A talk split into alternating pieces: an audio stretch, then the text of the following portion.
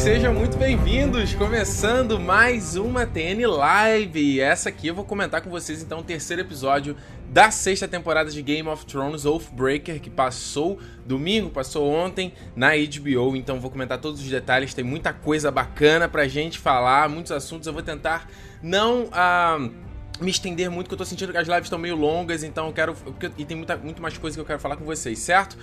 Estamos aí, não houve atrasos essa semana, então tive aí uma tolerância, né? 15 minutos de tolerância, demorei 7, 6, 7 minutos aí de atraso, então começando pontualmente. Obrigado a todos vocês que ficaram aí acompanhando, ficam esperando, falando que eu sou atrasado. Gente, se eu tô atrasando é porque eu tô aqui do lado de cá me organizando para fazer as coisas da, acontecerem, né? Separando as imagens e tal. Então tem muita coisa para me organizar. Não é uma live tão simples como eu fazia antigamente, correto?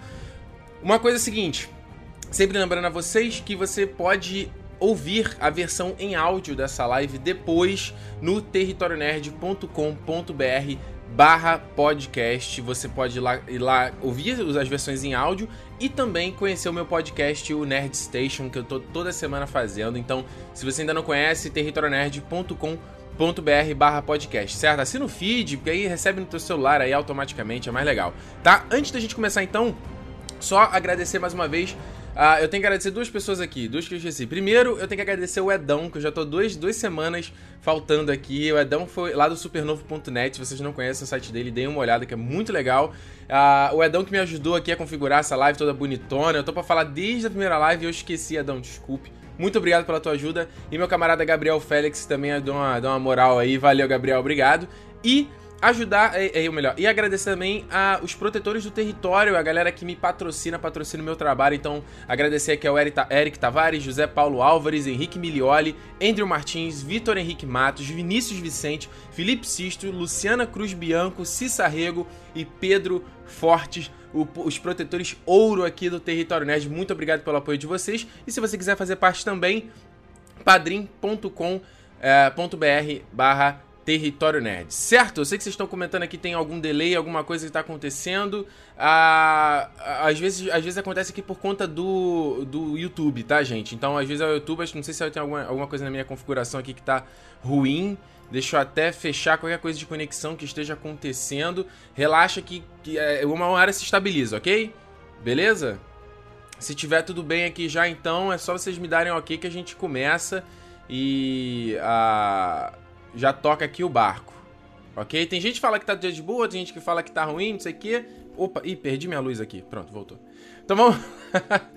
vamos começar então. Olha só, fazendo uma avaliação geral desse episódio, esse episódio do Off-Breaker foi, foi diferente né, dos outros, porque ele foi um episódio mais tranquilo, desenvolveu muitas coisas, começou a armar muitos cenários e situações que a gente vai ver aí, uh, que vão culminar aí ao longo dessa temporada. Então, a questão é o seguinte. Uh, eu, eu achei o episódio muito interessante, embora tenha uma outra, outros momentos ali que eu acho que. Como é que eu vou dizer? A série entra uma enrolada, começa a dar tempo espaço para coisas e, e, personagens que a gente não quer ver, que eu vou falar mais à frente. Mas eu acho que esse foi um episódio que teve muitos payoff pro, pro espectador, né? Se você não sabe o que é payoff, é uma recompensa. É tipo assim, ele mostrar uma cena, uma coisa bacana que tu yeah, legal, sabe? Ele te, a série te dá uma, uma coisa para você vibrar. É um momento massa velho, digamos assim. Então eu vou adentrar e falar deles aqui mais à frente, tá?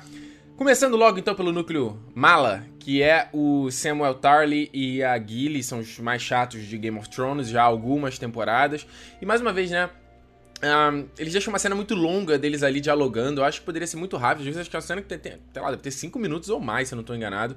Então, se eu explicar o que está acontecendo, vocês forem lembrar, no final da temporada passada, o John mandou o Sam e, e aprender, né? Ter o treinamento dele de Master, que era uma coisa que o Sam não, não esperava, né? Quando ele se juntou à Patrulha da, da Noite, ele como é que eu vou dizer? Ele não tinha nenhum, nenhum talento para isso. Então lá na patrulha que ele descobriu, ali junto com o Master Aemon, que ele poderia ir para essa área acadêmica da Patrulha da Noite, né? Então o Jon Snow mandou ele ir lá para Vila, é, Vila Velha, que eu já vou mostrar para vocês, para ele ter esse treinamento. Então eles estão nesses barcos aqui, eles estão viajando até lá, se você não conseguiu fazer a associação. No livro, só para te mostrar de diferente, o Sam vai com a, o, a Gilly e vai com o Mestre Aemon também. Ele não morreu nesse ponto do livro, ele morre nessa viagem, mas eles têm uns diálogos bons, assim, tem coisas que o Mestre Aemon conta da, da vida pregressa dele, de quando ele era mais jovem e tal, que é bem bacana. Então eu acho que é mais isso, assim, o episódio, ele, ele acaba se enrolando mais desses dois personagens ficarem nessa... essa lenga-lenga, eles são chatos, né? São malas pra caramba. E o que a gente descobriu, uh, o que ele acabou uh, contando aqui, só para explicar para vocês é que eles estão indo pra, para. Opa, peraí que deu um pau aqui. Eles estão indo para Vila Velha, né? Esse, essa cidade mais antiga onde tem esse, esse grande farol e onde tem a Cidadela, que é onde a galera vai lá ter o treinamento dos Masters. Então tem vários níveis acadêmicos, várias especializações, tem uh, livros que são, assim, uh, únicos, sabe? Pergaminhos escritos perdidos em lugares, câmaras obscuras da Cidadela, com escritos dos, dos Targaryen, de, da velha Valíria. Assim, é, é bem legal. E a gente vê Vila Velha no quarto livro do Game of Thrones, começa em Vila Velha. Então ele explica essa questão da Gilead que ela não vai poder entrar ali, né, na cidadela, então ele vai ter que buscar alguma outra alternativa. E a alternativa dele vai ser, ser levar ela lá para Hornhill. Ou, para quem viu leu o livro em português, é Monte Chifre, que é a, a base da família Tarley, né, a família do Sen. Então só para você dar uma olhada aqui no mapa, eu marquei aqui, e se você, galera que ouve o áudio depois, é só entrar então no territorionerd.com.br barra podcast para ouvir, para ver a imagem que eu tô mostrando, para você ver a diferença um ponto. Ah, na esquerda você vê então Vila, Vila Velha e na direita você vê Hornhill, né? O local onde que o Sam vai levar a Gilly. E pro final, só que ele comenta aí uh, do pai dele, né? O Randall Tarley, que vai aparecer já está confirmado, né, que é quem vai fazer é esse ator, o James Faulkner, que faz aí Downtown Abbey. Ele vai interpretar o Randall, que é um personagem sinistro, um personagem de botar o Tywin Lannister até para correr. O cara é bem, bem escroto. Ele tem uma espada valeriana também, que é Heart's Bane. E a história é foda, cara, de por que, que ele fez o, o coitado Sen ir pra pra muralha, porque o Sam é frouxo e ele teve um segundo filho e ele falou: ó, se você não for pra muralha, você amanhã a gente vai caçar e você vai morrer. Você vai ter, você vai cair do cavalo e vai bater a cabeça. O Sam, caralho, então tipo, é melhor ir. Então vai ser bem interessante. Isso não acontece no livro, pelo menos até o momento, então vai ser um, um, um encontro interessante aí na série. Correto? Acho que vocês também estão comentando aqui que é o arco chato, né? Que eu tô sendo preconceituoso só porque ele é gordinho. Sacanagem, claro que não. Claro que não. Ele é que é mala. Malinha, malinha. Historinha chata, essa garota chata também. Vamos seguir então. Vamos seguir, ó. Rodrigo te perguntou se eu leio perguntas aqui nos comentários. Leio, cara. A janela dos comentários está aberta aqui do lado. E eu estou vendo, eu tô tentando pegar os comentários de vocês, vem muito rápido, mas eu, eu estou fazendo o meu melhor, tá? Uh, nosso Fernando Medina, o que você acha da teoria do Sansa Targaryen? Gente, olha só, preciso até falar isso, né? Que eu vi que algumas pessoas reclamaram da live anterior, porque eu, eu reclamei dessas teorias, vocês perguntando essas teorias loucas. Gente, olha só. Game of Thrones já existe há mais de 20 anos, tá? Então você imagina o quanto de teoria tem por aí, o quanto de qualquer coisa, ah, eu acho que é isso, ah, eu acho que é aquilo. Então, tipo assim, qual o cabimento de onde. Qual é, por exemplo, essa teoria do Sansa Targaryen? Onde na série, em que ponto teve qualquer pista do Sansa Targaryen? Em que momento? Sabe? Então, é bom a gente dar uma filtragem nessas teorias que a gente lê em Facebook, sabe? Que não tem nada a ver. É isso que eu quero dizer. Dá uma filtrada. É, procura os fandoms, vê os grupos que tem listado as maiores teorias, que a galera aposta bastante. Vou falar inclusive de uma delas aqui mais à frente. Pra ter uma. Pra gente, né? Conseguir focar, né? Não tem menor cabimento alguma uma teoria tipo essa daqui. No, na live passada, então, tinha outras também. Do Hodor. Nossa, o Hodor vai ser o Targaryen. Agora todo mundo é Targaryen. Gente, próprio Felipe Lima tá aqui, ó. Por que diabos o Sam seria um Targaryen? Esse é o meu ponto, certo? Ah, a Luna Lovegood, olha aí, ó, Harry Potter aqui, ó. A Gilly vai chegar pro pai do Sam e falar que o filho dele é para dar uma moral pro Sam. Nossa, ia ser muito hoje isso acontecer, né? Ela chegar e falar, ah, ele é muito fodão, olha, ele, ele é o pai do meu filho, ele matou um White Walker. Sei lá, né? Sei lá. O Deberes pergunta, Ricardo, quanto tempo deve, deve demorar um treinamento de mestre? Cara, demora muito tempo. Lembra que os mestres, eles usam aquela corrente, né? Se reparar, o Grandmaster Paisel, ele usa uma corrente no pescoço. Todos eles, né? E cada corrente é forjada de um mineral, de, de um metal diferente, e cada, e cada, cada elo significa um grupo de conhecimento que você aprendeu. Então, pode levar quase que a vida inteira você estudar para você querer aprender tudo, sabe? É, o Oberyn, eu não lembro se falou isso na série, mas o Oberyn tinha um treinamento como Master também. Ele tinha um leve treinamento, que talvez pode ser aí o que ajudou ele a usar ali os, os venenos nas armas, né? Vamos dar sequência aqui. Segunda parte, falar então eu agrupei tudo que acontece aqui em Essos, né? Tudo que acontece do outro lado, no outro continente. Começando pela área aqui rapidinho. Mais um, um momento de payoff da série, que foi é, a área fazendo o treinamento dela. E isso é que é o legal do livro, né? Ou melhor, isso que é legal da série, porque no livro você demora muito tempo, né, pra ver a jornada e a área treinando e aprendendo. É, é a característica do livro. Na série tem que ser muito mais rápido. Então ele faz uma montagem ali, meio rock balboa, né? Vários cortes, ela treinando, aprendendo, apanhando, e daqui a pouco ela vai e começa a ganhar mais, mais técnica e bate melhor e tal, até no final ela parar o golpe da menina. E aí o treinamento dela tá completo, né? Ele dá esse corte pra, pra dizer que a coisa avançou mais rápido. Não quer dizer que tudo isso aconteceu num único dia, sabe? Então, é só pra, só pra você entender. E aí, eu achei muito legal a cena, ela parando, eu achei bem foda. Só o que eu queria comentar é a questão de que essa parte da, do treinamento dela tá completo foi é, é o final do, do, quinto livro, do Dança dos Dragões. Então o que a gente vai ver agora aqui é terreno inexplorado, entendeu? Eu não sei o que vai acontecer. Tem alguns capítulos do, do próximo livro que o Martin já liberou, mas por enquanto é terreno inexplorado. E o fato dela tomar, acho que eu já comentei, comentei isso na primeira live, Uh, o Enéas aqui falando que ela é estagiária. Boa. Uh, uma coisa que é diferente do, do, livro é que no livro ela toma um, essa, a, a bebida, o, a poção ali, para continuar cega, né? Então na série eles fizeram diferente, eu acho que ficou mais legal. Ela tomando. Lembra que aquela poçãozinha daquele, daquele, daquela fonte ali, a galera tomava para morrer, né? E nunca ficou muito claro o que, que era aquela, aquela água, né? É legal quando ela, ela hesita, ele fala: Bom, se você é uma garota, você não pode ter medo, né? E ela vai e bebe e aí a visão volta. Muito legal. Gostei, gostei, gostei, gostei. Seguindo em frente, seguindo em frente, Daenerys, Daenerys Targaryen. Só coloquei essa imagem aqui para você ter um comparativo de vez do Track. Na esquerda a gente tem vez do Track nessa temporada e na direita a gente tem na na primeira temporada. Olha o que, que a grana faz, né? Era muito mais humilde. Aí no episódio foi a câmera subindo, subindo, subindo. Botaram a câmera num drone, né? Subiu os cavalos lá sinistro no alto. Você pode argumentar que, ah, eles estão indo por uma outra entrada de vez do track. Ok, mas por enquanto é, é, é pra mim é o mesmo lugar. E aí, a gente tem a Daenerys chegando nesse, no centro ali, né, de vez do track, que é esse, só relembrando, é aquele centro dos, dos dos caos, né? Todos eles vão para lá e ali não se derrama sangue, é uma trégua, é ali que eles vão ter estratégias e o que, que eles vão fazer. o Eduardo perguntou que se a teoria se a Daenerys é a Targaryen. Porra. Ai, ai, boa. Luciana Barroso falando da Daenerys e o Zezinho de sono. Sério, tá achando chato? Pô, tô achando legal, tô achando legal. Amanda Arnaldi, money, money, money, money. É isso, cara. A série tá com dinheiro, olha.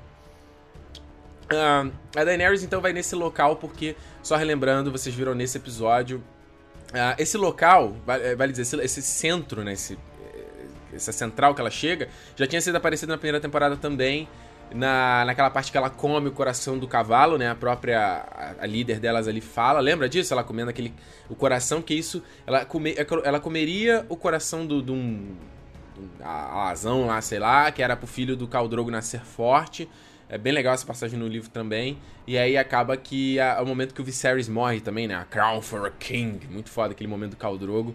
Uh, é no mesmo local, tá? Só pra vocês, só pra vocês, vocês associarem. É, Camila Quinones. Vocês estão de sacanagem aqui, né? Será que o Drogo vai salvar a Dani? Ah, ah Eu tô pensando que a Camila mandou uma sacanagem falando que era o Drogo de Khal Drogo. Será que o Drogo vai salvar a Dani? Ou, ou tu tá querendo referenciar o Drogon, o dragão? Pô, Camila, agora eu não sei se tu tá de sacanagem comigo ou não. Enfim.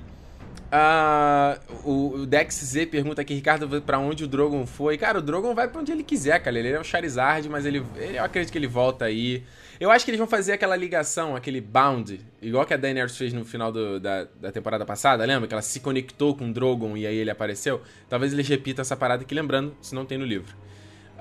Seguindo aqui, a gente então vê, deixa eu até pegar aqui que eu tenho umas anotações, tá?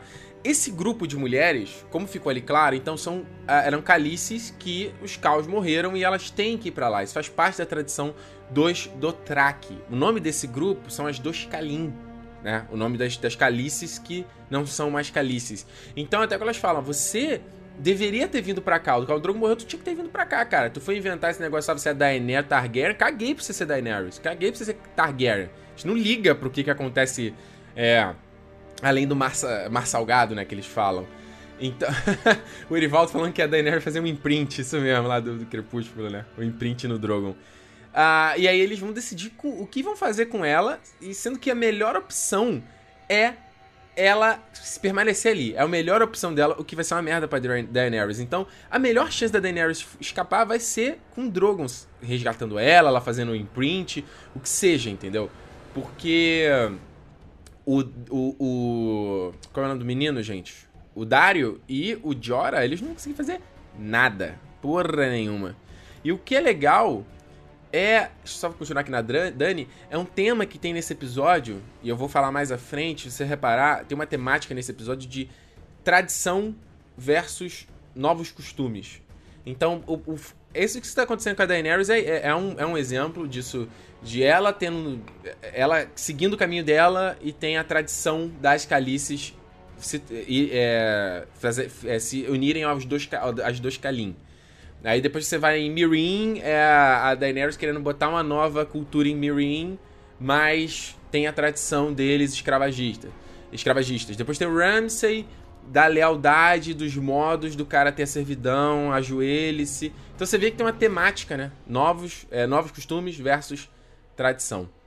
E aí, passando rapidinho aqui, a gente teve a cena aí do Vares, então, falando com a Vala. Eu, te, eu procurei, mas eu não encontrei a tempo aqui da live se a Vala era a mesma mulher que aparece no episódio dos Filhos da Arpia, no, na quinta temporada, né, que ela tá com.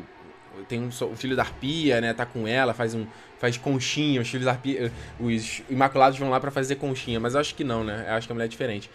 Só que assim, o que eu acho engraçado, assim, é legal que a cena é bacana para desenvolver a personalidade do Vares e mostrar ele, ele negociando, né? Gente viu pouco do Varys fazendo isso durante a série. Mas eu acho que é uma cena muito longa também, que eu acho que tem mais de 5 minutos, para contar uma coisa que meio que a gente já sabia. Que os mestres de Astapor e Ukai estão financiando os filhos da Arpia. E de que Astapor e Ukai foram reconquistados. A gente já sabia disso. Então, essa é, é uma parte chata, né? Que fica assim, tipo... Tá repetindo, né? Uma coisa que a gente meio que já sabe. Então, vamos ver aqui a última parte desse, desse núcleo, que foi o Tyrion. Ele ali brincando com a Missandei, com o Verme Cinzento, ah, fazendo agora da piada e contando história.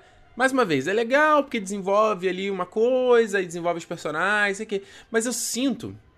Ou, é, isso é, é, uma opinião, é, é totalmente minha opinião, tá? Vocês podem discordar. É, eu sinto que a série dá espaço para núcleos e personagens chatos, entendeu? Quando é para desenvolver personagem, dá essa, sabe, tem uns, umas conversas assim mais soltas. Tipo, eu, eu sinto que a série é, é, ela dá espaço pro Sam Pagili, dá espaço pra Missandei. Lembra aquele romance da Missandei com o Verme Cinzento? Que porra que foi aquilo? É isso que eu me refiro, entendeu? Ah, eu tive que lembrar que ó, Alisson Menezes lembrou que também Volantes também tá patrocinando, é verdade, bem lembrado. Eu não lembro se Volantes no livro também também, também é assim. Vale dizer, né, no livro essa politicagem é muito mais desenvolvida, tem muita gente envolvida, tem muitos senhores que aparecem e que tentam negociar com a Dani, ela não sabe o que fazer. Essa trama é a trama da Dani é, é, muito política. Não tem nada de massa velho, de. É só a fã de lá dela fugindo com o Drogon, sabe? Mas isso você lê Cara, aquela calhamaço do Dança dos Dragões até você chegar nesse momento. O resto é só blá blá blá blá blá. Que é legal. É legal, mas tem gente que não gosta, né? Uh, deixa eu ver aqui se tem algum. Uh, aqui a Luna, Luna Lovegood. Não, a Luna eu já li teu comentário. Tá, Luna, vai aqui, ó.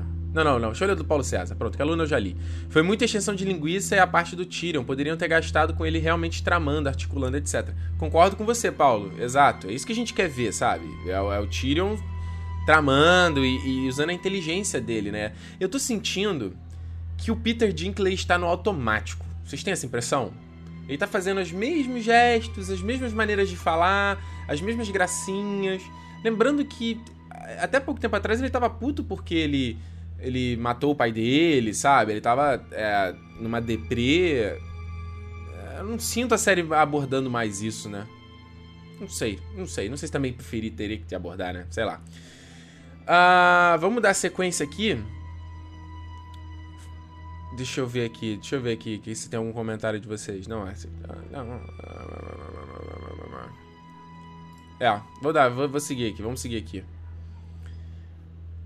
Ah, o Anthony falou, ó. Miss Sunday é uma graça, que mulher. Mas essa parte dela com verme é horrível. Pô, ela é linda demais, né? A Natalie Undomiel, que tá no Velozes Furiosos, né? Mas é muito chato, gente. Não tem isso no livro, cara. Não é porque que o cara quer que se. Ah, querer, querer. Só aquela cena na quinta temporada do, dos, dos Imaculados, querer ficar de conchinha, meu. Que ridículo, cara. Os caras eram para ser o 300 de Esparta. Tá doido.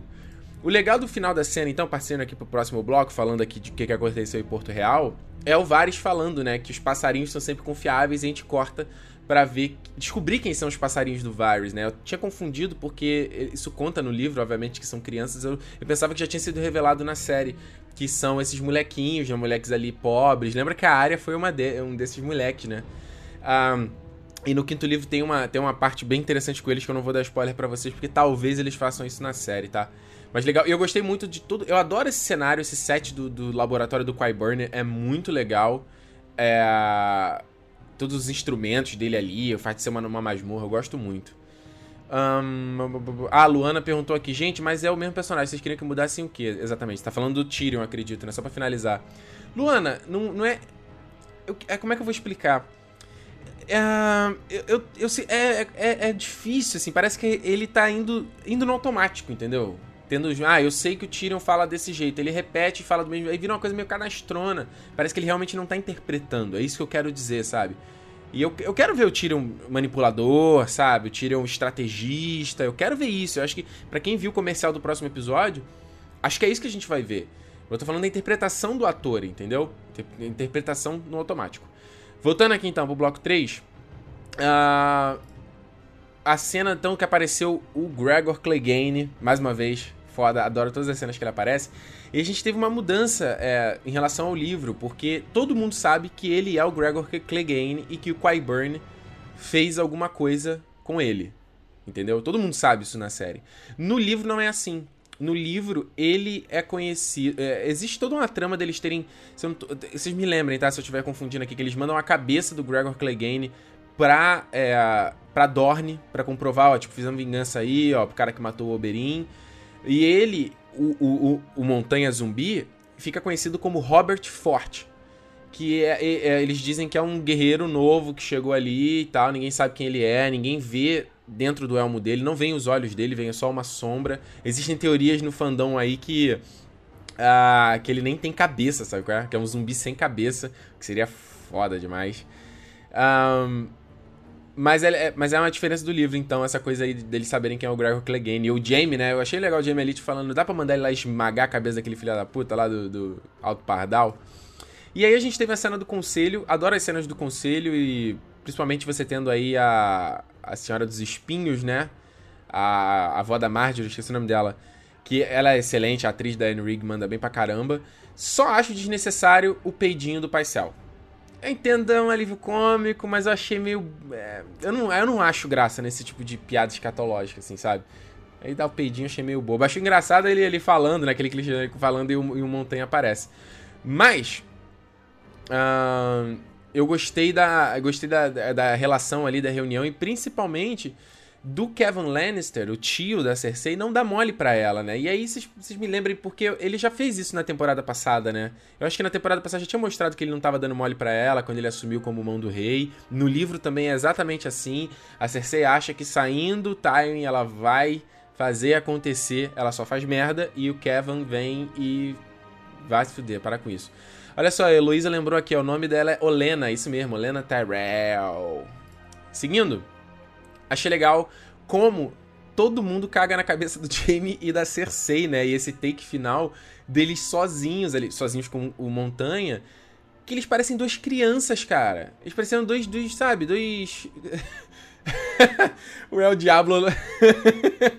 El Diablo comentou aqui, ó, lembrou o Deadpool, hashtag peidei sair.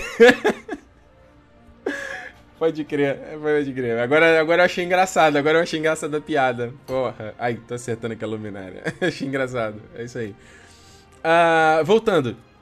é legal. É, é, isso, é, essa, isso pode motivar o Jaime e a Cersei a tocarem o terror, sabe qual é? Porque eles estão sem força. O Jaime, ele quer acabar com o Alto Pardal, ele não tem mão, ele não consegue lutar. A Cersei tá querendo vingança e o nego tá cagando. A Marcela, Micela morre ninguém faz nada. E aí, cara, sabe? Então. Cadê? É, vocês, vocês gostaram, tá vendo aqui nos comentários que vocês gostaram das, da piada do peidinho, né? Vocês são foda. São, fala sério. A Aline Pellegrini falou aqui, ó, o Tommen super influenciável, né? Isso, Aline, isso era o meu próximo ponto. Outro momento de, de, de destaque. Ah, foi o Alto Pardal ali jogando um Somebody Love ali no, no Tommen, porque ele achou que. Eu até especulei isso na live passada, né? Que ele ia querer virar o, o Joffrey. Novo Joffrey. E aí, tá moleque, garoto, mulher fica na tua aí. E é legal porque eu já contei isso outra vez, esse Tommen do, da, da, série é completamente diferente do Tommen do livro. E eu, eu, tô, eu gosto dessa diferença, né? O Tommen na, no livro, ele é, ele é uma criança, né? Eu achei legal. Achei legal. Ah, antes de terminar, então, passar pro próximo bloco, deixa eu só ver aqui as perguntas aqui. O Alisson perguntou aí o Tristane. Tristane morreu, Alisson. Você não pegou, não? Primeira temporada, morreu. Tá faltando mostrar, né? Tipo, a galera descobrindo que ele morreu. Existe um ponto aí que a galera me mandou depois do, do, da, da carta que o Doran recebeu do Jamie mandando o Tristane de volta. Porque eu falei na, na, no episódio anterior aí que o fato das Serpentes de Areia terem matado o Tristane era um, era um furo de roteiro, porque ele estava em Porto Real. E aí o pessoal, ah, olha aí a carta que recebeu na carta dizer que ele mandou, mandou o Tristane de volta para Dorne, o, o Jamie. Só que é um furo de roteiro, porque isso não foi mostrado na série, sabe? Pra gente, explicou claramente que ele tava voltando. Então, continua sendo um furo de roteiro. E lembra que o Bron, né? O Bron voltou com o Jamie também e a gente não viu mais ele, tadinho. O Bron é um personagem legal. Fa Fa Fabrício perguntou se eu acho que o Pardal parece com o Papa. parece. Jonathan Price. Eu tô adorando a interpretação dele, porque o legal do Game of Thrones e o legal. A série tá conseguindo em, em alguns momentos fazer isso é, é, é, é, essa, essa coisa dele. Você, você entende o lado do filho da puta. Isso é que é legal, entendeu? Você entende ele sendo filha da puta. E por que que ele é. Você entende as motivações dele, esse papinho dele, ah, da igreja, a manipulação, nós somos os instrumentos. Nossa, a gente vê isso no nosso mundo, sabe? Então, por isso que eu acho legal esses, esses elementos que eu gosto de Game of Thrones, tá? Seguindo, seguindo, seguindo, seguindo, vamos para o próximo bloco aqui falar do que aconteceu em Winterfell. Tivemos aí grandes revelações, grandes momentos. E a gente viu aí a reunião então agora do Ramsay assumido como é, protetor ali como é, protetor do norte, senhor de Winterfell, tendo uma reunião com o Small John Amber, né, o pequeno John Amber. E Vale dizer os Amber, como pra vocês entenderem, então é mais uma outra família nortenha. Isso é uma coisa que é, tem que sempre explicar, né? Os Stark são a, eram a maior família do norte, a, a mais protetora. E você tem níveis de famílias, entendeu? Então os Bolton eram uma família, os Castark são outra família, os Amber são outras famílias, os Manderly são outras família, é outra família. Então a gente teve a oportunidade de ver aqui o, o pequeno John Amber, que é também que é, que é agora o senhor da, da, da, casa Amber, né? É legal quando ele fala pro, pro Ramsay, seu pai era um puto, e a Ramsay tenta conter o riso. Caraca, eu, cara, esse, o Ian, é, Ian Rayon, né, que é o que faz o Ramsay, ele, ele manda muito bem.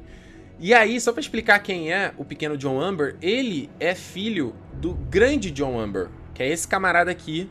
E mais uma vez, vocês que estão ouvindo o áudio depois, territorionerd.com.br barra podcast entra pra vocês verem que imagem é essa, porque eu sempre linko no post da live, eu coloco o vídeo também embedado, tá? Pra vocês verem. O, o grande John Amber, ele tava com o Rob, né, desde a primeira temporada, lembra? Tem até uma cena no final da primeira temporada que até o, o Vento, Cinzento, é, Vento Cinzento, né, Grey Wind, come, come os dedos dele e tal, e aí ele sai com o Rob. E no livro, ele tá capturado com os Frey. Agora, eu não tô lembrando de cabeça agora aqui se no, na série eles falam que eles estão... Acho que na série eles falam que eles morreram, que ele morreu, né? Na série, ele tá... Eh, no livro, ele ficou capturado. Um, se, ah, olha, tem uma pergunta muito boa aqui. Vou até selecionar pra falar daqui a pouco. Tem uma pergunta boa. E aí, seguindo, só pra mostrar aqui na questão do mapa, onde tá marcado é, a, é a, o local onde... É, o castelo do Zamber, entendeu? Então vocês conseguem ver que tem Winterfell bem aqui ao sul seguindo a Estrada do Rei, que é essa estrada principal que corta o Winterfell. Melhor, é, é, corta o Winterfell? É, corta, acho que vai desde King's Landing até a muralha. Ah, vocês têm então a casa do, do Zamber também, que é, que é essa aí, o Last Hearth, né? A última lareira, tipo a última casa amiga, igual do, igual do, do é, no Hobbit, né? Valfenda. Então eles são os primeiros ali se acontecer qualquer merda. Eles estão com os selvagens ali na, na cola do rabo deles. E o que acontece, o que vale dizer, é que a aliança do Zamber é também dúbia, sabe? Teve muita. Eu vi algumas pessoas que comentaram comigo no Twitter, quando eu falei do episódio ontem e tal, a pessoa falando, pô, será que esse cara não tá enganando, tá querendo dar um papo aí no Ramsey e tal? Porque no livro a, a, a aliança é meio esquisita. A, uma parte do Zamber, comandada pelo tio do, do pequeno John, é, se alia aos Stannis. Então ficou meio esquisita essa união entre eles e tal. Só que, para ele provar, então, a, a. Por que, que ele. Por que, que ele é leal, né? Eu não vou, não vou baixar a cabeça, não vou fazer porra nenhuma, isso aqui não tem é, bons é, modos antigos. Mais uma vez, tá vendo? A tradição versus novas costumes. A gente vê ele, então, trazendo Ricon e Osha de volta pra série, gente. Todo mundo ficou aí. Quando a gente vai ver o Ricon, lembrando que o Ricon ele sai da série no final da, no, da terceira temporada. Acho que foi no episódio 9 até. Foi no episódio 9, se eu não estou enganado, do, do Casamento Vermelho. Se eu não estou enganado, né? Eles acham que é melhor eles se separarem e tudo mais, e cada um vai para um lado, todo mundo se perguntando cadê o Ricon. E pra pior ainda, isso, ó, isso veio no meu coração. Ele coloca a cabeça do cão felpudo aí, o lobo do Ricon. Falou aí, ó. Essa é a. Como é que ele não é um Stark? Todo Stark tem um, um Dire Wolf aí, né? Um lobo gigante. Bom lembrar, os lobos, lobos gigantes não existem abaixo da muralha. Então só os Stark têm porque eles encontraram aquela ninhada no primeiro episódio. Lembra disso? E aí matou o cão felpudo. Cara, que tristeza, gente. Que tristeza. Olha só, vou até pegar uma pergunta aqui que o Clay Capistrano perguntou. Ricon se tornará o novo fedor? Pô, Clay, eu não tinha pensado nisso, mas eu acho uma baita teoria legal, hein? Ia ser triste ver o moleque sendo ser torturado pelo Ramsey, virando o cãozinho dele também. Acho que ia ser foda. Mas por um outro lado, ele também aprendeu que o que ele fez com Tion não deu certo. Lembra que o, Ram, o, o falou o tempo todo que você, você, cara, mutilou o herdeiro dos Greyjoy. E, e aí a gente pode tentar que, o, que o Ramsey aprendeu e, tipo, não vai repetir isso com o, o Recon. Mas por um outro lado, ele não quer que os herdeiros dos Starks continuem vivos. Então, eu fico imaginando o que, que vai motivar o Ramsay não matar logo de cara o Rickon. Essa é a minha preocupação. Matar a Osha também. Não sei o que vai acontecer, porque não tem porque ela continuar viva, né? E aí eu queria só lembrar, antes da gente. A Ana, a Ana Cristina falando saudade do Joffrey. Saudade do Joffrey, cara, eu não sei. Eu não sei, eu não sei. Eu não sei quem é o pior, cara. Eles são fodas. Laura Rosas, por que em português? Nossa, eu tô tentando imitar um sotaque espanhol. Porque a gente é do Brasil, Laura. A gente é do Brasil. A gente fala português aqui. Ah, de vez em quando tem uma galera gringa que encontra aqui as lives. E aí eu queria só recapitular com vocês. A gente tá indo num tempo ótimo aqui da live. Esses são os lobos que pereceram. Então a gente teve a Lady na esquerda, né, da Sansa, logo na primeira temporada, no segundo episódio, que o Ned é obrigado a matá-la por conta do que a Niméria atacou o Joffrey, né? O Joffrey tinha sido babaca. Aqui no meio tem o, o Vento Cinzento, que era o lobo do Rob, né? Foi aquele absurdo que eles cortaram a cabeça do lobo e, e a do Rob costuraram, cara. King Nanó, que aquilo foi sinistro. E agora o Cão Felpudo também, que é... Acho que, não sei se a série mostrou muito de, do, do, quanto que. O quanto esse lobo é sinistro, sabe? Ele é, ele é um lobo sinistro no livro. A galera tem medo dele, assim. Ele tem. tem é, não deixa as pessoas se aproximarem, sabe? Ele é selvagem. É sinistro. E aqui são os lobos que ainda estão vivos. Então, na esquerda a gente tem o fantasma, né? O lobo do Jon Snow. No meio, a Nymeria, a loba da área. Ela tá viva ainda, tá? Acredito que na série eles vão repetir como tá no livro, né? Eles só afastaram a loba, mas no livro a área tem sonhos de lobo, né? Ela, igual como é que o Bran tem, tipo, de entrar no corpo do, do lobo deles e tal. A área tem isso também muito frequente no livro. E é, que eu acho a pena a série não ter feito isso, né? Porque a relação da área com a Niméria era tão legal. E aqui na direita a gente tem o Verão, que é o lobo do Bran. Então, são metade morreu, metade tá vivo. Triste demais, hein? Triste demais. Gervásio pergunta: agora temos a volta dos Stark? Que volta, cara? Que... Esquece Stark, cara. Vocês estão assumindo que o Stark é, herói, é o, não é herói, cara. Não tem. A área não é mais, a área não é mais um Stark. Ela não é ninguém agora. Ela, essa lavagem cerebral que ela passou, ela não daqui a pouco não vai voltar a ser área de novo. A a Sansa a gente não sabe o que, esperar da Sansa, não sabe o que, ela vai ser. O Bran a gente não sabe o que, ele vai ser dele também. Fala do Bran agora, daqui a pouquinho. É, cara. Não sei qual vai ser. Não sei qual vai ser. Ó, o Glenn falou que o Goku tá dublando Ramsay. Quase me rendi a dublagem. O Anderson Bezerra? Nossa, a voz do Goku? Oi, eu sou o Ramsay. Vamos seguir então. Vamos pro último bloco aqui. Falar da parte da muralha. Bran e Jon Snow, né? A gente tem muito. Cara, tem muita coisa pra falar aqui. Ah, não, peraí, peraí, peraí, peraí, peraí, tô maluco, tô maluco. Voltando, deixa eu voltar rapidinho, só pra falar do, do Ricon, uma coisa que eu esqueci de contar para vocês, como tá no livro. No livro, só pra vocês terem ideia de como é super diferente, o Ricon e a Osha são avistados indo pra ilha de Skagos, que é uma ilha que fica na costa uh, leste de Westeros, e o Davos está em busca deles. O Davos recebe essa informação e o último momento do livro é ele indo a.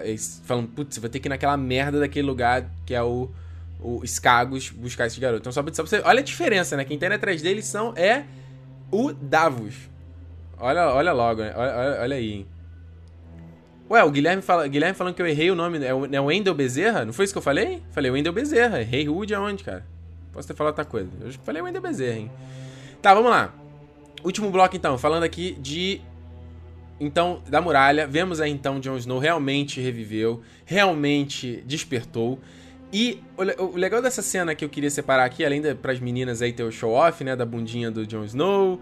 Tem aí as costas malhadas do Jon Snow, do Kit Harington. Eu achei legal a iluminação, ó. Pega que metade do corpo dele é uma iluminação azul e uma metade é iluminada por luz quente. Ice and Fire. Pense nisso. Crônicas de Gelo e Fogo.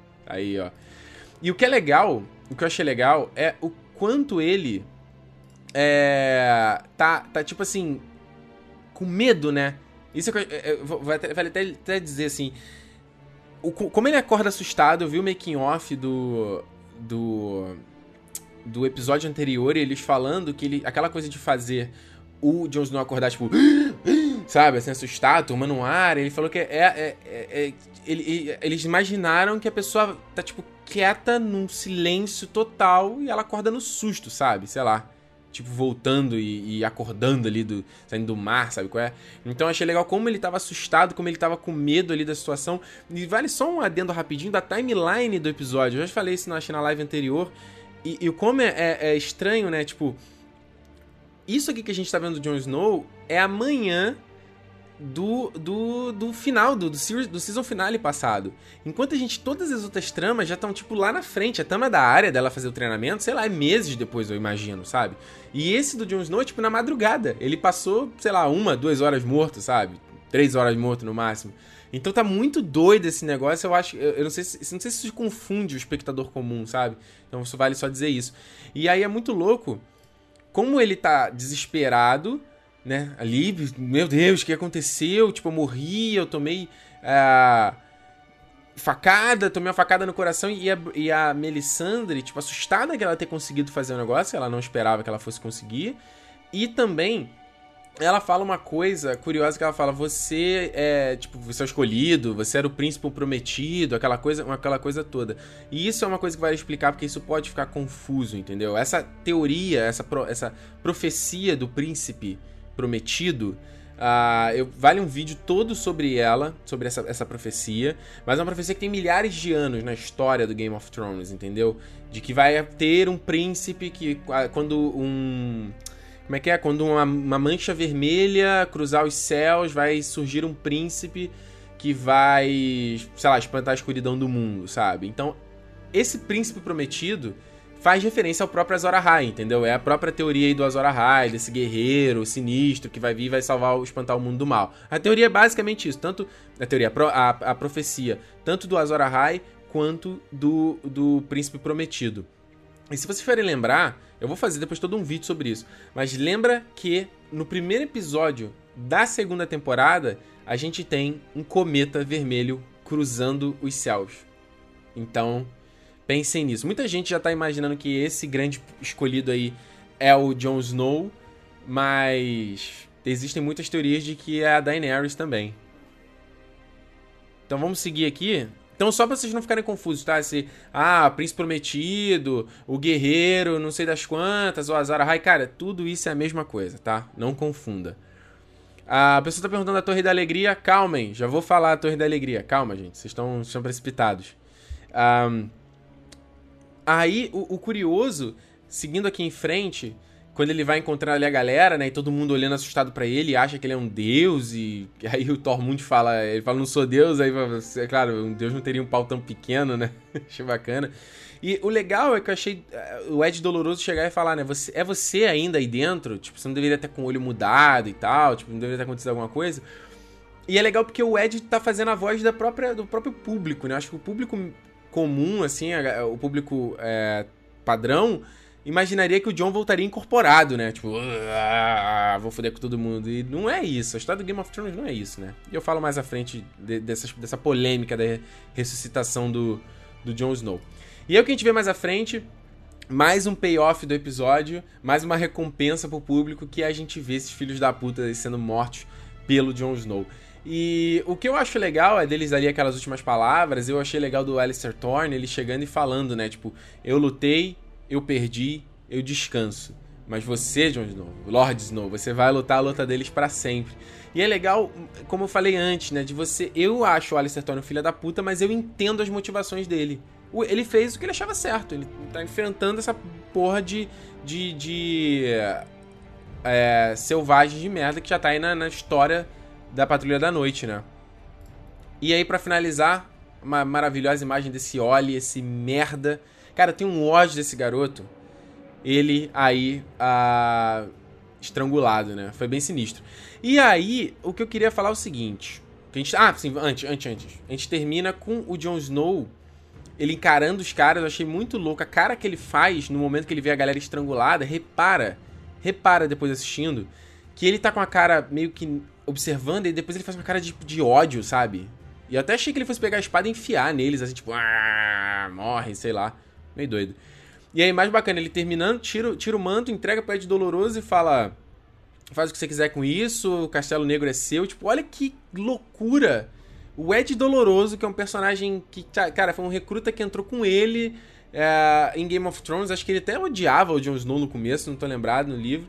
Cara, olha, olha o crescimento, pensando do nada e vai virar é, Lord Commander, sabe? Isso é muito maneiro no Game of Thrones, muito maneiro. Um personagem pequeno move a história. Deixa eu avançar. E aí termina ele com aquele. Uh, My watch is ended, né? Tipo, terminei minha patrulha. Uh, lembrando que os mantos né, do, do, da Patrulha da Noite termina com. Ele, é, o, a última fala é, é, E agora começa a minha vigília, né? And now my watch begins. Então legal, ele falou My watch is ended. E isso é, um, é por isso que é payoff, né? Porque é uma frasezinha de efeito pra gente, tipo, yeah, coloca no Twitter, coloca no Facebook, sabe? É legal, não tô reclamando, sabe? Série é série, livro é livro. E a gente já tinha especulado isso de que o Jon Snow iria sair da Patrulha da Noite e aí vai seguir todo um caminho, acho que vai ser, vai ser foda. Rapidinho, antes de entrar aqui no assunto, Matheus Geraldo pergunta, né? Ricardo, não acha que o Marte está perdendo seu arsenal e a série e os livros estão convergindo para o protagonismo do Jon e o retorno dos Stark? Matheus, sim, eu acho que a série ela culmina para isso. Acho que a série culmina para definir o Jon como um protagonista, a Daenerys como protagonista, o Tyrion como protagonista. Então, as pessoas acharem, eu vi até, eu vi engraçado nessas fanpages aí que posta essas imagenzinhas, né, que a galera compartilha. E aí era uma ilustração com a Daenerys sentada no trono de ferro, o Tyrion e o Jon Snow do lado dela e os dragões em volta. E aí era a legenda tipo assim: "Ah, não importa o que aconteça, eu só quero que o final seja isso". E eu, falei: "Gente, mas que tosco esse negócio. Meu Deus, a pessoa quer um final previsível, a pessoa quer um final feliz. Tipo, não tá assistindo uma obra. Ela, se, se, se a obra for surpreender e, e for diferente, trouxer uma coisa legal, ah, não importa, tem que ser o final que eu quero. Achei bem tosco isso, né? E vocês podem falar, pô, mas foi uma fanpage que postou isso, mas é uma fanpage com milhões de likes e um monte de compartilhamento, então mostra que as pessoas querem isso. Uh, mas olha só, foi o Matheus, né, que perguntou. Cara, eu acredito no Martin, cara. O trabalho dele é foda pra caramba. Eu acho que essas revelações, sim, é complicado. Ser muito mais foda se fosse no livro, mas já falei, paciência, já era, já era. Esse barco já zarpou. E aí eu queria mostrar o seguinte: muita gente. Eu vi uma polêmica de amigos, de pessoas na internet. Porra, mas Jon Snow voltou mesmo, ressuscitou. oh, nada aconteceu, isso tira o peso, né, das coisas. Antigamente Game of Thrones era morreu, morreu, agora trouxe o cara de volta, o cara que é o protagonista. Jon Snow voltou igual. E eu queria tirar esse momentinho aqui da live para que essas pessoas enxerguem que elas não estão vendo Game of Thrones com a devida atenção.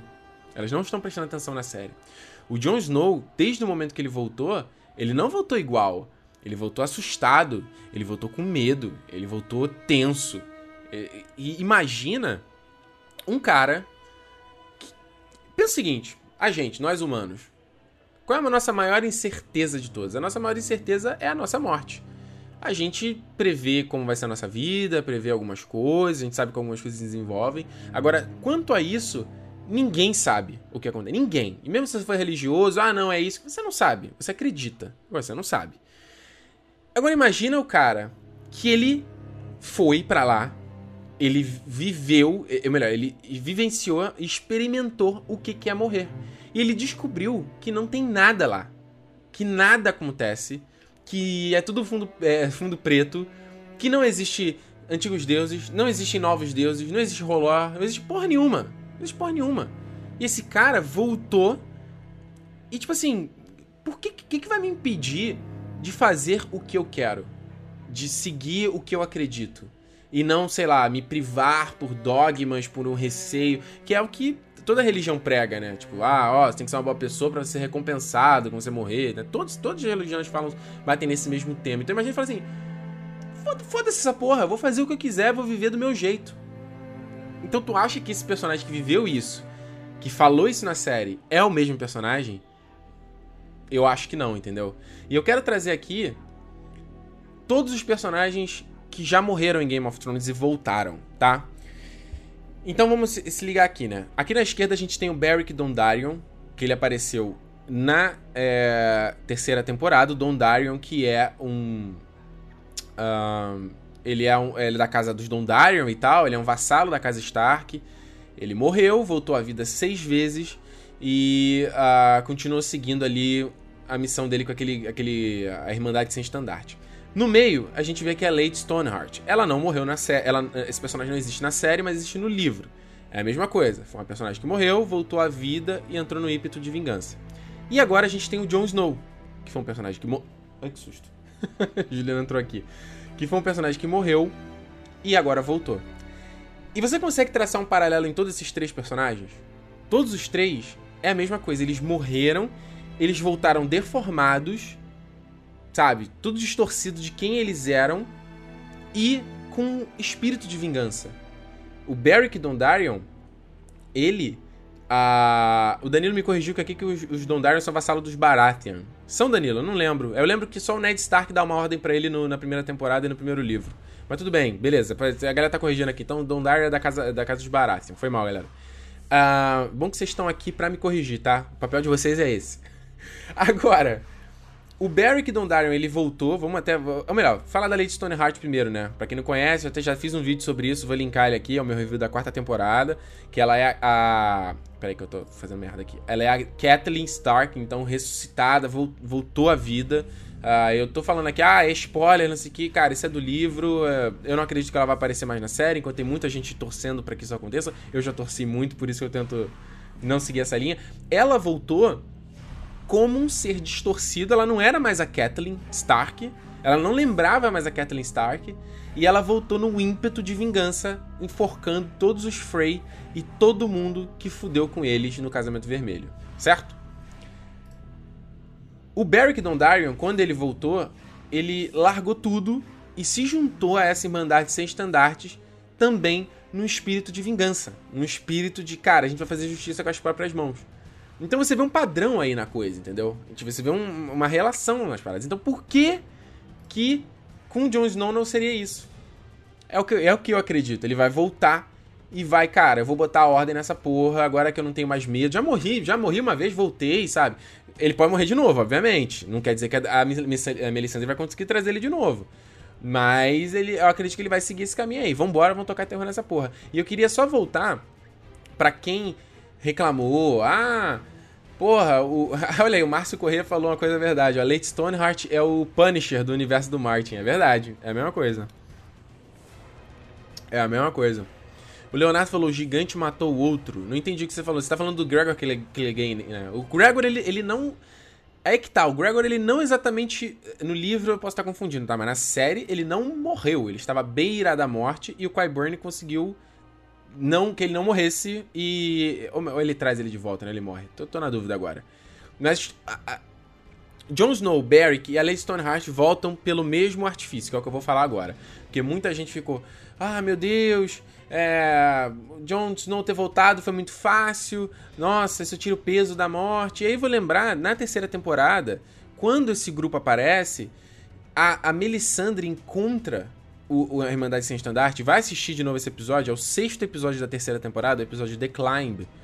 E ela fica chocada, tipo assim, como é, é, você trouxe ele de volta, né? Quantas vezes ele trouxe ele de volta? Foram seis vezes, né? E o, o Toro de Mir, que ele vai aparecer nessa temporada, a gente já sabe. Ele diz, ele conta nesse episódio que ele fala: Eu não tinha mais fé no, no, no Lord of Light, eu não acreditava mais na parada, eu só fazia, eu fazia o teatro, sabe? Eu vestia a roupa, falava as palavras, vim pra Westeros sem acreditar nesse negócio. E aí, quando aquele cara ali tomou uma lança no meio do pescoço, eu simplesmente me joguei e falei as palavras que era que eu lembrava, sabe? Não é que eu acreditava nelas, eram as únicas palavras que eu conhecia. E o Lord of Light trouxe ele de volta. Não foi meu poder, foi o poder do Lord of Light. Ele resolveu atender. Então você consegue traçar uma, uma relação aí. Porque a Melisandre, ela fez a mesma coisa. Ela fez ali o ritual, ela falou as palavras que ela conhecia, mas ela não estava mais acreditando. Ela não estava mais com a fé no Lord of Light. Você consegue ver? Tem, todo uma, tem um paralelo dos dois personagens e dos dois atos. Então não é à toa que aconteceu. Ah, eu falei a parada e, e, e atendeu, sabe? É um pouquinho diferente.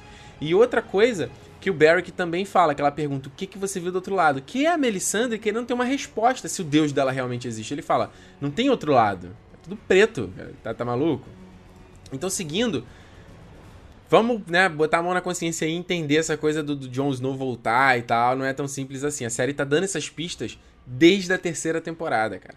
Então, rapidinho, só pra gente finalizar aqui sobre a Torre da Alegria. Rapidinho, porque não tem muito o que eu acrescentar aqui pra vocês. Até porque eu lancei um vídeo no domingo, que era um vídeo antigo que eu já tinha feito no canal. Fiz exclusivo pro, pra galera a, que me patrocina que era explicando essa relação do Jon Snow, ah, essa teoria do Jon Snow ser um Targaryen e tal. Aí eu, eu lembrei desse vídeo ah, peguei, dei uma reeditadinha e botei no ar para todo mundo ver. Então, se você não viu, eu vou linkar também aqui para você assistir, que eu explico toda essa história. Porque a série foi malandra, a gente achou que ia, eles iam entregar de bandeja essa maior teoria do Game of Thrones, a maior, maior especulação do fandom, eu acredito nele também, e eles seguraram a onda, o que é legal, vai, é legal. Eu fiquei puta na hora, mas é legal. Então a Torre da Alegria, onde o Ned Stark vai resgatar a irmã dele, e aí foi muito legal ver o bando do Ned, foi muito legal ver o Ned Stark mais jovem, tudo bem que não é o Xambin, mas é o meu personagem favorito. Então foi muito bom ver ele mais jovenzinho. E na esquerda o Roland Reed, como o próprio uh, Corvo de Três Olhos fala, né, que é o pai do Jojen e da Mira. Eu acreditava que fosse ele o cara que ia contar o que aconteceu, mas muito mais interessante. Eu acredito que no livro vai ser desse jeito também, que o Bran também viaja pelas memórias, ele viaja pelas árvores de coração, ele consegue usá-las como tipo um grande telefone, sabe? É bem maneiro. Uh, então isso foi, foi legal aqui na, nesse flashback. E a gente viu o Sir Arthur Dane, que era um dos grandes guerreiros da época aí do Game of Thrones, da história mais antiga. Uh, eu ia até pesquisar isso, acabou que não deu tempo, mas se eu não estou enganado, ele foi o cara que, que, que sagrou o Jaime Cavaleiro. Vocês podem me, me corrigir se eu estou errado, mas acho que foi ele que fez isso. Ele era um cavaleiro foda e ele uh, usava uma espada foda que era Dawn, né, Amanhecer.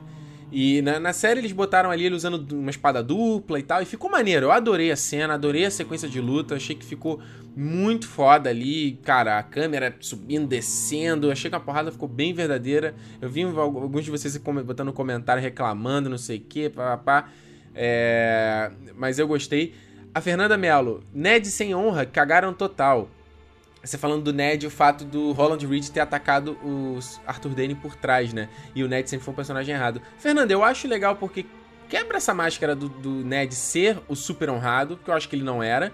E outra, ele não tinha escolha. Tipo, o, o Roland, tipo, ele ia morrer. Não ia ter jeito, ele ia morrer. Não que ele tivesse medo da morte, né? Ele ia encarar a morte. Mas o Roland Reed chegou e cortou a garganta do cara. O máximo que ele podia fazer era acabar com a dor do, do Arthur Dane, sabe? é meio escroto só ele, tipo, falar. Ele tá contando a história pro filho deles também, né? Tipo. Pô, é, foi eu que, foi eu que lutei com o cara e tal. Até no livro tem a questão de que ele pega a espada sagrada do Arthur Dane e leva de volta, é, de volta pra casa, pro castelo deles, que é Star, Star Hall, eu acho que é o nome, o nome, o nome da, do local e tal. E as pessoas acreditam que ele teve um romance com a Shara Dane, que era, acho que irmã dele, do, do, do Arthur Dane. Tem toda uma outra, uma outra teoria também da origem do Jon Snow. E aí ele ouve a, o grito da irmã dele, vai atrás e corta o flashback. Foi uma merda e eu fiquei maluco, porque eu queria ter visto mais. Mas só, só peguei aqui essa cena pra gente lembrar do Bran chamando o pai dele e o Ned olha para trás. E isso tem também no livro, só que de um jeito diferente, com essa cena aqui da primeira temporada.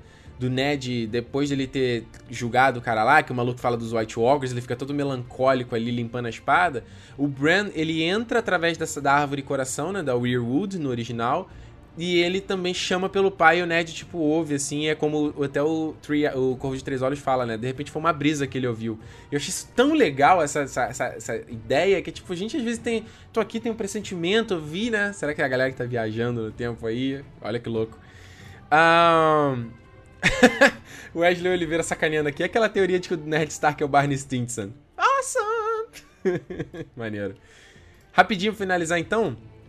A, a gente volta então pra caverna e é aquela coisa do, do, do Corvo de Três Olhos. Porra, você.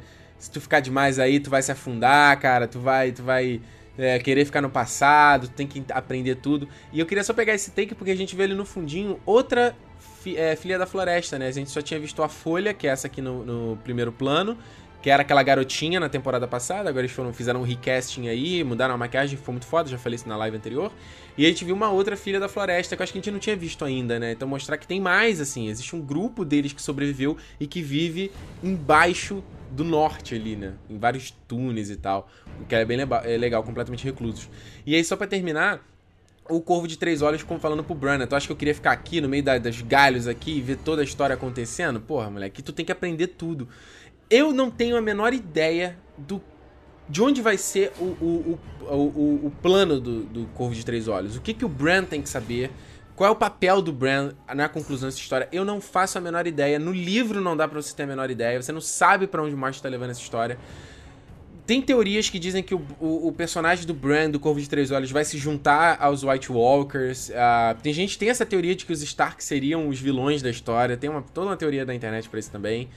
Mas é, o lance do Bran aprender tudo é ele ter uma, um conhecimento pleno do mundo, porque o Corvo de Três Olhos já tem aí acho que mais, acho que mil anos até, porque ele era, ele era um bastardo Targaryen, se não tô ligado, Breeden Rivers, ele eh, foi conselheiro do rei, foi mão do rei, foi é, Lord Commander da Patrulha da Noite, depois ele virou aí o virou o Corvo de Três Olhos e ficou na floresta, as árvores se mesclaram a ele, o que eu acho muito foda, eu acho personagem muito foda. E acho mais ainda que o Max von Sydow tá mandando bem pra caralho, porque ele fala esse blá blá blá blá e tu convence, sabe?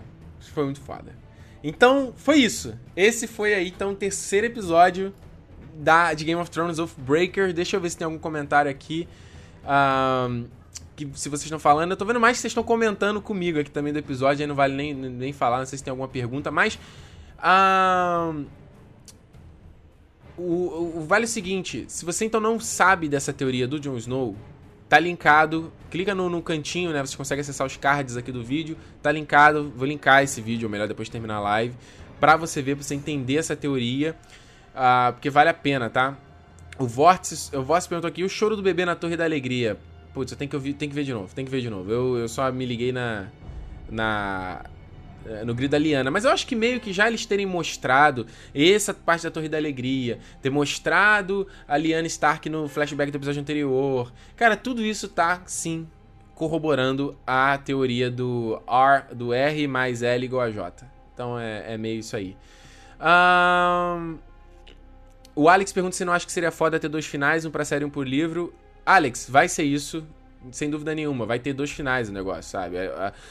o livro é muito mais denso, cara. O livro tem muito mais histórias. E eu acredito que o John, o John, o Martin vai dar uma mexida ali na estrutura por conta dessa mudança aí da série. Então, eu acho legal.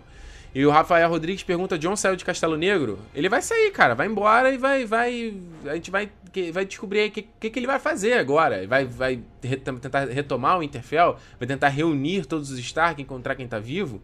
Eu acredito que vai ser por aí.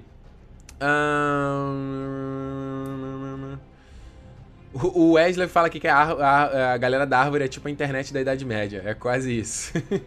o Miguel, você acredita na teoria de que o Rei do Norte era o Aegon, o Conquistador? Não, nem, nossa, nem conhecia essa teoria. A teoria é do, do, do Rei da Noite, ou melhor, desculpa que você falou, não é o Rei do Norte.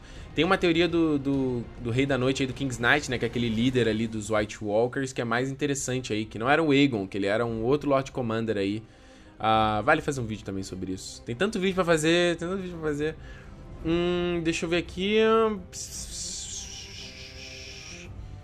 Uh, Leonardo com a teoria de que o Miriam e o Jon Snow são irmãos. Não. É. Acho que é isso então, né? Acho que é isso. Vocês estão mais comentando aqui do que perguntando. Então, tá ótimo. Gente, muito obrigado então por vocês terem acompanhado mais uma live. Lembrando a vocês. Uh, será que vale fazer a live mais tarde? Eu tô sentindo que tem um pessoal que não tá conseguindo acompanhar 9 horas. Será que vale fazer 10? Deixa nos comentários aí então.